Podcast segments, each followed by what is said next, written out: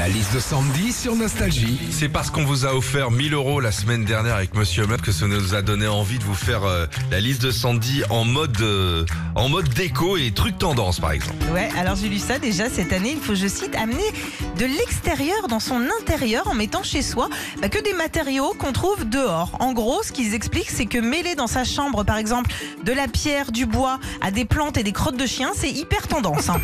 Je continue avec les tables à manger tendance. Si vous avez un grand espace, vous pouvez opter pour une grande table rectangulaire en bois brut.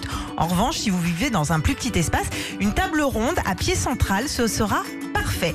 Les deux d'ailleurs possèdent un gros potentiel décoratif, à condition quand on rentre à la maison de pas jeter sa doudoune, son sac à main et son manteau dessus.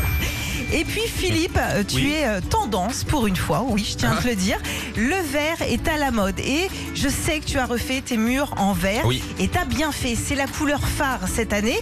Tous les spécialistes le disent, on se sent mieux quand on est entouré de verre et même encore mieux quand ils sont bien remplis. Retrouvez Philippe et Sandy, 6h-9h sur Nostalgie.